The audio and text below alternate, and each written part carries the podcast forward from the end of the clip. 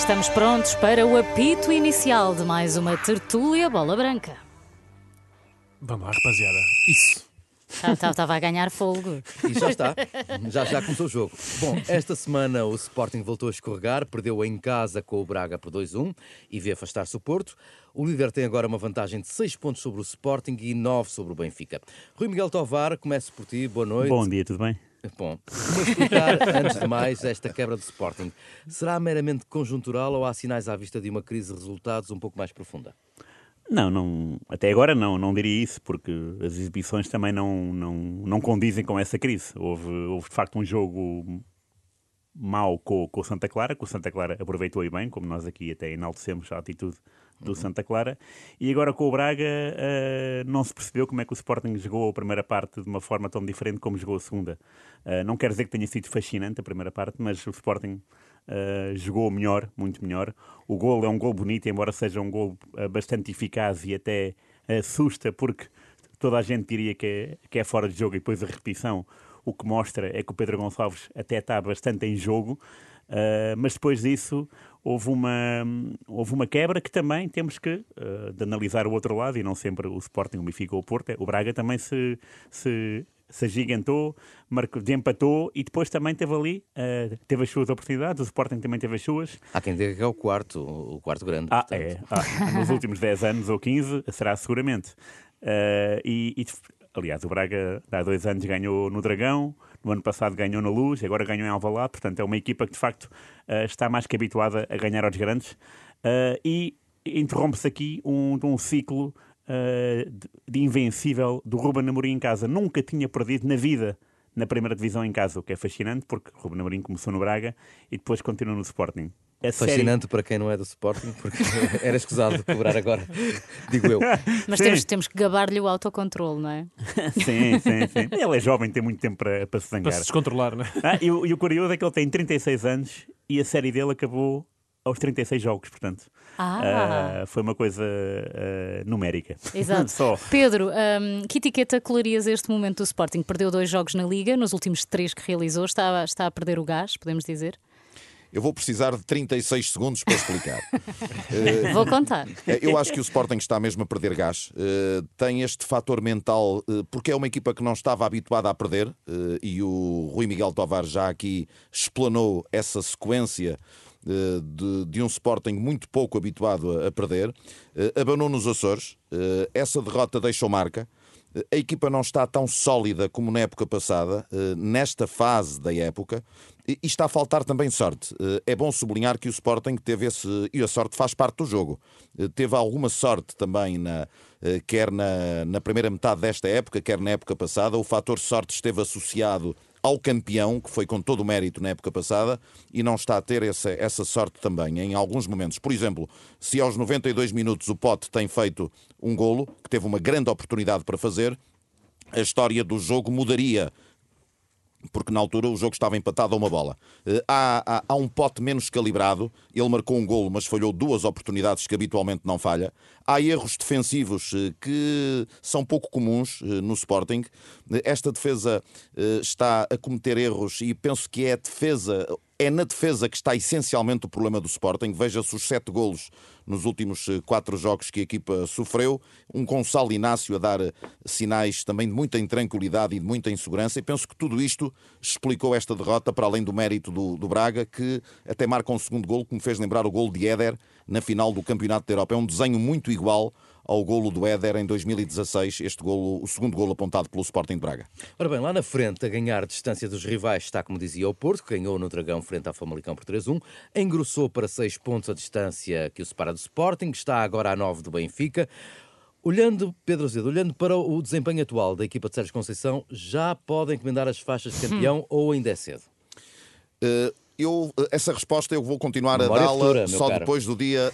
Agora já se sabe a data do jogo, agora há um Porto Sporting em fevereiro, na, na 22 jornada. Esse jogo estava inicialmente pensado para o dia 12, mas vai ser dia 11 de fevereiro, sexta-feira, 8 e um quarto, Porto Sporting. Depois desse jogo, eu acho que muito ficará clarificado relativamente a essas faixas poderem ou não ser encomendadas. Aquilo que eu acho é que a fórmula eh, está a funcionar a fórmula do, deste Porto, eu vou-lhe dar um título. Eu acho que esta fórmula chama-se Carrossel. Isto é o carrossel de Sérgio Conceição. não há jogadores muito altos, não há jogadores muito posicionais. Há uma equipa do meio campo à frente de grande mobilidade. Otávio, Uribe, Vitinha, Luís Dias, Fábio Vieira, Evan Nilsson jogam todos em mobilidade, não há posições definidas, confundem o adversário e com e sem bola. A identidade de uma equipa, de uma forma muito simplista, resume-se eh, com bola que dinâmicas, sem bola, como a recuperar. E, e, vê, e, deixam as outras equipas a ver passar os cavalinhos é, no carrossel. Exatamente. E, e, o, e o, Porto, o Porto recupera bolas com uma, com, uma, com uma reação à perda, como dizem os treinadores, de uma forma muito eficaz, em zonas muito altas, eh, cria muitas ocasiões e foi avassaladora. A primeira parte com o Famalicão, eu sei que o Famalicão não tinha alguns elementos importantes, mas mesmo que, que tivesse esses elementos, eu acho que o Porto foi muito avassalador, muito estimulado eh, pela derrota do Sporting, naturalmente, claro. poder alargar distâncias, mas uma primeira parte que tem 10-0 em remates, 6-0 em cantos, 70% de posse de bola, diz tudo eh, sobre uma, uma equipa onde hoje já ninguém pergunta pergunta uh, há quanto tempo não joga Pep e já ninguém se lembra que Sérgio Oliveira e Corona foram transferidos há muito pouco tempo, já saíram definitivamente do Porto. Portanto, há aqui esta fórmula carrossel que está a fazer esquecer tudo isto e está a embalar o Futebol Clube do Porto. Vamos ver até quando. É quando houver fichas, não é? Se acabar os fichas, pode ser carrossel par. Oh, Rui, Porto, Benfica e Sporting uh, ainda vão então jogar entre si, como estávamos aqui a, a falar há pouco, mas costuma dizer-se que Candeia que vai à frente alumia duas vezes. e parece mais fácil gerir uma vantagem folgada do que correr atrás do prejuízo. Claro. Qual é que é a tua expectativa? Sim, a minha expectativa é que agora o que animou foi a luta pelo segundo lugar, não é? Exatamente. Uh, o Sporting e Benfica estão com 3 pontos de diferença, portanto o Porto está muito longe. Uh, para mim está demasiado longe, seja de Sporting ou Benfica, porque é uma equipa invencível e que, como disse o Pedro Azevedo e bem, uh, tem de facto, reage à perda dos jogadores muito bem, uhum. não, é, não é de agora, já é uma coisa de muitos anos, e tem feito, de facto, uh, ganha com, com.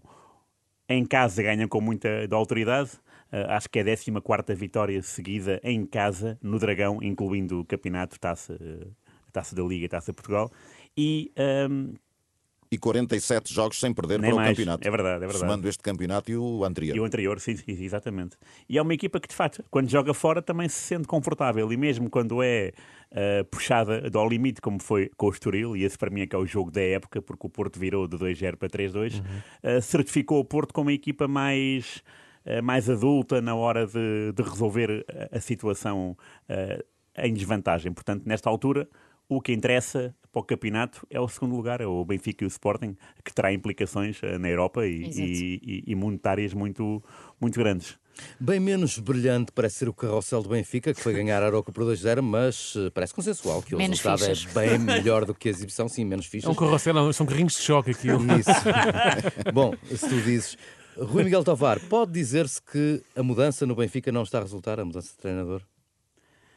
Mudança de treinador, uh, o Nelson Veríssimo já, já tinha estado à frente do Benfica e não tinha sido aquele motivador. Uh, não é um, é um treinador com, com, com pouca chama. Uh, nós, quando o vemos na, nas conferências de imprensa, não.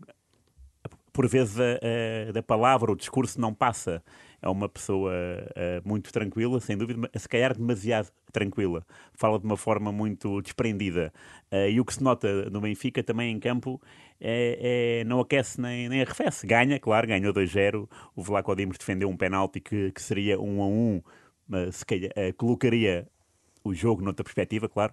Mas a verdade é que o Benfica ganhou e mesmo não estando a jogar bem mesmo não tendo um treinador como se fosse o Jorge Jesus, que é, um, que é uma figura, que é um, que é um entertainer, a verdade é que o Benfica já só está a três pontos do Sporting. Portanto, daquilo que há duas semanas parecia altamente improvável, neste momento uh, uh, virou, virou um pouco o boneco. Vamos ver agora, nesta semana, que é a taça da Liga, como é que as coisas se vão uh, proporcionar, porque uh, se houver uma final da taça da Liga Sporting-Benfica, uh, as coisas também poderão tomar um novo rumo ou não. Uhum. Veremos. Quais são os principais problemas, Pedro, deste, deste Benfica que tarda em recuperar? Eu subscrevo o que diz o Rui Miguel Tovar. Falta, de facto, nota-se que falta carisma a este, a este treinador do Benfica, que eu reconheço muita qualidade. Eu acompanho muito a segunda Liga e acho que este Benfica B é, de facto, a melhor equipa da segunda liga e joga muito bem. Uh, as ideias para a principal equipa numa, numa, num patamar diferente do futebol, que é a principal liga portuguesa. Eu acho que este Benfica uh, tem uma, uma nova estrutura tática ainda, ainda pouco afinada. Eh, e as características dos jogadores desta nova estrutura tática eh, não são as mais adequadas. O Benfica precisaria, por exemplo, de um central mais rápido do, eh, do que Vertonghen para jogar ao lado do Otamendi. Na zona central precisaria de um médio box-to-box que hoje não tem. Precisaria de um João Mário mais agressivo, de um lateral direito com uma dimensão superior à de Lázaro, que não me parece que seja um jogador para o Benfica. E Aremchuk ainda não me convenceu. Eh, e o Rafa, ainda por cima, não está a atravessar um bom momento de forma, que é um jogador fundamental ofensivamente neste Benfica. Uh, por tudo isto, não havendo uma estrutura devidamente afinada e uma equipa uh, que nesta altura mostre qualidade do seu futebol, a exibição é muito pobre, a exibição em Aroca, valeu o resultado ao Benfica, foi, foi muito superior à exibição. este Benfica, de facto, tem aqui um caminho muito longo a percorrer e tem um trabalho de sapa, o treinador Nelson Veríssimo, para este Benfica melhorar. Peço-vos agora respostas em jeito de penalti.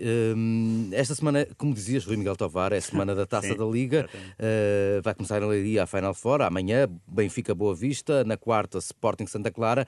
Uh, numa resposta uh, em jeito de rajada, hum, os jogos das meias finais deixam de ver uma final com um derby Benfica Sporting? Santa Clara Boa Vista é o meu sonho. Pedro. E não estou a brincar. Agora, a verdade é que se, for, se for a normalidade do futebol português, se for Benfica Sporting, é engraçado verificar que o Sporting não ganha uma final, uma final de uma competição e não conta a Supertaça como competição, competição porque a Supertaça é um jogo e não, não tem meias finais nem quartos finais. Mas meias finais entre Sporting e Benfica, o Sporting não ganha ao Benfica desde 74 o matemático Rui Miguel Tovar. Pedro? uh, eu acho que vai, eh, ou, ou, tudo se encaminha para ser uma final Benfica-Sporting pela, pela grande diferença que existe do Benfica para o Boa Vista no jogo de amanhã e do Sporting para o Santa Clara no jogo de quarta-feira. Mas há aqui indicadores que podem causar surpresa. Uh, o bom momento da equipa do Petit, do Boa Vista, que já não perde há seis jogos, as ausências do Benfica, do Otamendi e do Darwin, que foram para as seleções, a ausência do Seferovic, que está alucinado, e no jogo de quarta-feira. Uh, eu sei que dentro do balneário do Sporting a palavra que mais se ouve a esta hora é desforra, porque foi o Santa Clara que ganhou ao Sporting há duas semanas Sim. e que provocou ao Sporting a primeira derrota em jogos das provas internas. Eh, do lado do Santa Clara há um treinador novo que chegou há pouco tempo, a equipa ganhou em Moreira de Cónegos, que é um terreno difícil, o Sporting não tem coates, o Santa Clara pode sonhar eh, neste jogo frente ao Sporting. Tem argumentos para sonhar, até porque ganhou recentemente ao Sporting, tem essas memórias ainda. Mas eh, de forma teórica, natural, vamos ter uma final no sábado entre Benfica e Sporting. Antes de terminarmos, antes do apito final da Filipa e em tempo extra, seria insólito, Daniel, eh, que não apresentasse o insólito. É verdade. Uh, ora, decorria o encontro do quarto escalão do futebol inglês entre o Port Vale e o Salford, quando Connor Hall, central do Port Vale, chocou contra um dos postes. E o que é que acham que aconteceu? Caiu. Hipótese A. Pois, ah, vais dar hipótese. Okay. Hipótese A, lesionou-se. Não. lesionou-se, a baliza caiu ou o árbitro expulsou por agressão? A baliza caiu. A baliza caiu, é verdade. A baliza caiu. E Mas teria sido uh, ótima a última hipótese. O poste, uh, aliás, o poste começou a tombar e a baliza colapsou. O jogo foi de imediato interrompido, tendo, atenção, um trator entrado em campo para tentar resolver a situação e que se solucionou com uma corda, não é? Prendes uma corda ao poste e puxa-se. Dá sempre jeito, não é? Acho que são sobrevalorizadas as ambulâncias nos estádios. Um trator dá sempre muito mais jeito. Os responsáveis então amarraram esta, esta, esta corda ao poste e puxaram, é? permitiram então retomar o encontro. É caso para dizer que um dia a baliza vem abaixo. E foi Senhora mesmo. árbitra, foi parece mesmo. estar na hora de terminar. Mas, não? mas deu para, para ah. retomar o jogo. Deu para foi? retomar, Ai, deu, deu, deu. Mas deste, sim, vamos terminar. Até para a semana. Até para a semana.